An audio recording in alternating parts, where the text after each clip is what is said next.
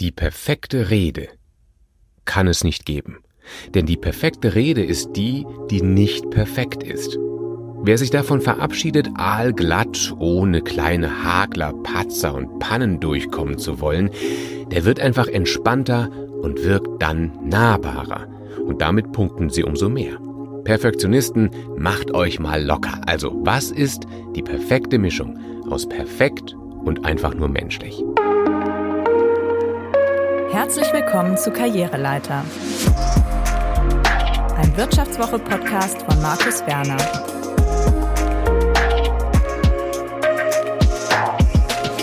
Und es freut mich wieder sehr, dass Sie mithören. Legen wir los. Gut gemeint ist nicht gleich gut gemacht. Nirgends gilt diese Lebensweisheit ja so sehr wie beim Reden vor Publikum. Und ich erinnere mich an ein Beispiel aus meiner Teenagerzeit. Das zeigt ganz gut, was ich meine. Da hatte ein Klassenkamerad zu seinem Geburtstag eingeladen. Nennen wir ihn Daniel, denn so hieß er nicht. Es dürfte sein Sechzehnter gewesen sein, zumindest war der Anlass seinem Vater offenbar wichtig genug, seinen Sohn dazu zu überreden, den rund 20 Gästen gegenüber eine kleine Ansprache zu halten. Also vor lauter pubertären und gerade so postpubertären Teens im Alter von noch nie Sex, aber schon mal ein Bier. Wir saßen im Stuhlkreis im Garten, hinten rauchte der Grill und das Geburtstagskind hat dann seinen Spickzettel gezückt und fing an. Liebe Freundinnen und Freunde. Und im Hintergrund stand sein Vater und hat anerkennend genickt. Wir anderen wären am liebsten allesamt vor Fremdscham auf den Grill gesprungen, und aus der coolsten von allen ist es dann richtig herausgeplatzt. Oh Gott!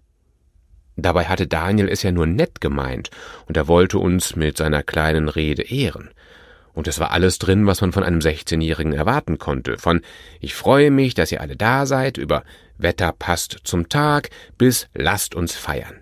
Was war also das Problem? Antwort Er wollte es zu gut machen. Und das hat dem Ganzen die Lockerheit genommen. Das war nicht er. Das passte nicht zu uns. Wir wollten labern über Weiber und Typen, über Lehrer lästern und weitertratschen, wer mit wem wohl was laufen hat und dann sowas. Es war der Versuch von perfekt, der uns allen gezeigt hat, dass wir anderen es irgendwie gerade nicht waren. Wir wollten unangepasst und unperfekt sein. Und diese liebe Rede hat uns von unserem Gastgeber abgegrenzt. Hätte Daniel einfach gesagt, alle mal herhören bitte. Ey, Mal herhören. Mein Vater wollte ja unbedingt, dass ich eine kleine Rede halte, aber ehrlich gesagt, Papa, sorry, das ist mir jetzt irgendwie peinlich. Wenn ich auf Kommando rülpsen könnte, würde ich das jetzt machen. Klappt aber nicht. Ich schmeiß jetzt das Fleisch drauf. Das wäre genau die runtergerotzte Verbrüderungsansprache gewesen, die ins Herz und in den Bauch gegangen wäre, weil die Ansprache einfach ungeschliffen gewesen wäre und auf unserer Wellenlänge. Jetzt würde ich nicht allen von Ihnen und euch empfehlen, bei jeder Gelegenheit vorne auf der Bühne am Mikro Verdauungsgeräusche zu machen, aber ich hoffe, es ist klar, was ich meine. Es ist ein gutes Gefühl, wenn die Wellenlänge stimmt. Und dazu gehört die Erkenntnis, keiner ist perfekt. Warum also soll der oder die da oben im Rampenlicht perfekt sein? Das entfernt uns als Redner ja regelrecht vom Publikum. Ich hatte da mal ein Aha-Erlebnis, als ich als Moderator im WDR Fernsehen angefangen habe. Vorher hatte ich einige Jahre als Kinderfernsehmoderator gearbeitet und hatte anfangs irgendwie das Bedürfnis, allen zu zeigen, ich kann auch handfesten Nachrichtenjournalismus. Mein Mittel der Wahl waren geschliffene Moderationen und dabei bloß nicht verspielt wirken, also lieber ernst und engagiert. Und irgendwann hat es dann ein Missverständnis gegeben zwischen der Regie und mir und ich wusste nicht mehr, welche Kamera dran ist und meine Blicke sprangen dann so zwischen den Kameras hin und her und das Kamerarotlicht hat hin und her geflackert, bis beides dann endlich wieder zusammengepasst hat. Und Zuschauer finden sowas ja immer super und wollen erleben, wie lösen die das da jetzt im Fernsehen. Das Feedback an mich danach war, da wurdest du Mensch. Das war so witzig, wie du da so verdutzt und amüsiert geguckt hast. Das ungeplante Improvisieren hatte mir also unverhofft Herzpunkte eingebracht. Das war mir eine Lehre. Gehen wir es also mit Spaß am Ungeschliffenen an. Was nicht heißt, dass nun aber auch wirklich alles egal ist. Verstehen Sie das ja bitte nicht als Aufruf zur Gleichgültigkeit. Generell gilt ja, sprechen Sie vor Publikum nur dann, wenn Sie für das brennen, was Sie vermitteln wollen. Denn genau das ist ja der Sinn eines persönlichen Vortrags, dass Sie mit Ihrer Leidenschaft das Feuer auch bei den Zuhörern entfachen und sie damit überzeugen, sodass am Ende alle sagen, ja, das stimmt. Immer dann, wenn Sie nur etwas herunterrattern, was das Publikum mit gleichem Effekt genauso gut irgendwo in einem Skript nachlesen könnte, dann dann ist der Aufwand für einen persönlichen Vortrag im Grunde vergeudet.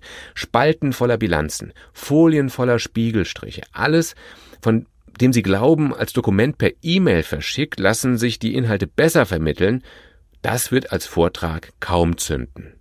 Es gilt also, seien Sie voller Begeisterung bei der Sache.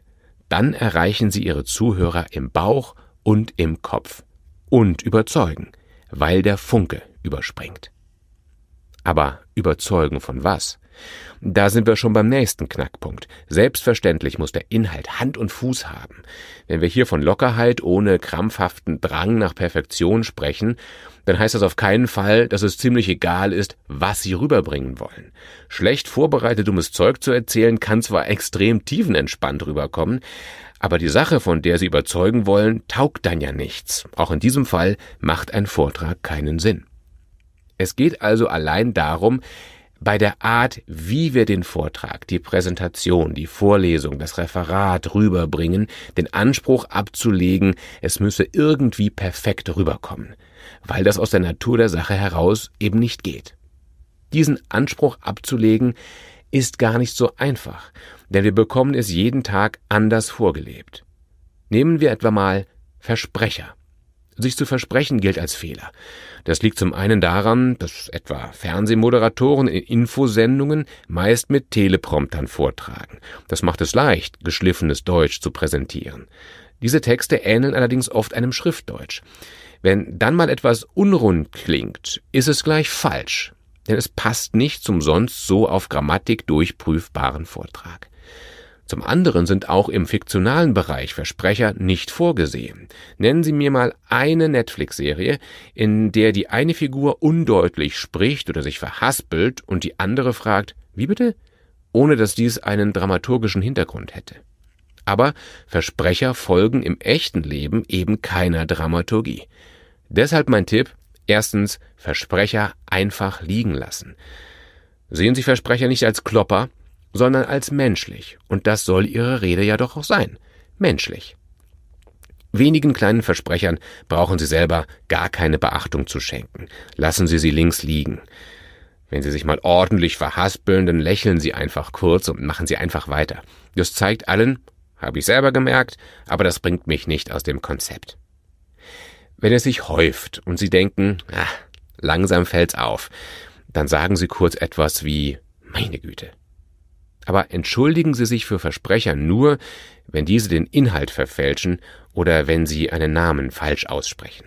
Aber auch dann keine großen Arien bitte, denn sonst kann schnell der Eindruck entstehen, sie seien mit ihrer Wirkung auf ihr Publikum selber unzufrieden und das lässt sie im Zweifel unsouverän wirken. Zweitens. Haben Sie was vergessen? Dann holen Sie es einfach nach. Den roten Faden Ihres Vortrags kennen vorab nur Sie. Deshalb merkt außer Ihnen auch keiner, wenn Sie davon abweichen. Wenn Sie etwas vergessen, vermisst das außer Ihnen im Zweifel keiner.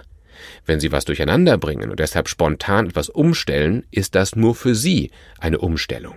Das Publikum lässt einfach alles auf sich zukommen. Selbst wenn Sie noch einmal eine schon gezeigte Folie aufrufen wollen, um etwas nachzuliefern, was Ihnen durchgegangen ist, tun Sie's. Gucken Sie einfach vor Ihrem Auftritt in Ruhe, wie Sie schnell zurückspringen können. Dann bedeutet das Hüpfen durch die Folien für Sie keinen Stress mehr. Drittens, erinnern Sie sich, es geht um Ihre innere Flamme. Wenn es zwischendurch etwas holpert, weil Sie sich versprechen, Sie etwas vergessen oder Formulierungen nicht so schön rübergebracht haben, wie Sie von sich gewohnt sind, dann kann der Anspruch auf Perfektion Ihnen noch während des Auftritts die Laune versauen.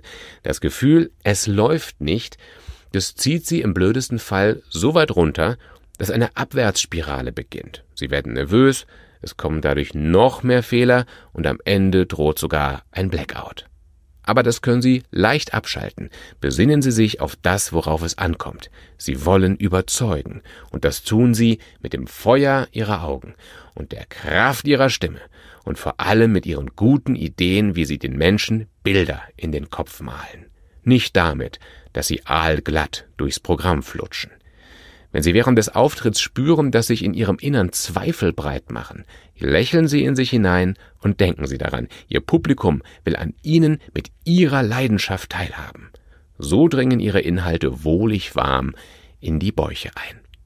Ein glatt gelutschter Auftritt ist dafür nicht erforderlich und kann sogar den Blickwinkel der Zuhörer verstellen. Wenn das Publikum merkt, dass hier alles reibungslos, glatt, auf Hochglanz poliert und makellos über die Bühne gehen soll, dann richtet es die Antennen unbewusst auch darauf aus. Wir kennen das etwa daher, wenn Apple das neue iPhone präsentiert. Das Ganze wirkt derart einstudiert, dass kleinste Ungereimtheiten gleich als Makel gelten weil jeder weiß, oh, das wollten die selber gar nicht so, da ärgern die sich jetzt, das gibt nachträglich noch Diskussionen. Soweit müssen wir es bei unserem eigenen Vortrag nicht kommen lassen, indem wir die Verbissenheit im Auftritt eintauschen gegen Spaß an der Sache. Bis zum nächsten Mal. Ihr Markus Werner. Das war Karriereleiter, ein Wirtschaftswoche-Podcast. Neue Folgen erscheinen jeden zweiten Mittwoch um 15 Uhr. Mehr Infos über Markus Werner finden Sie in den Show Notes. Unser Podcast wird produziert von Alexander Voss, Anna Höhnscheid und Ellen Kreuer. Herzlichen Dank fürs Zuhören.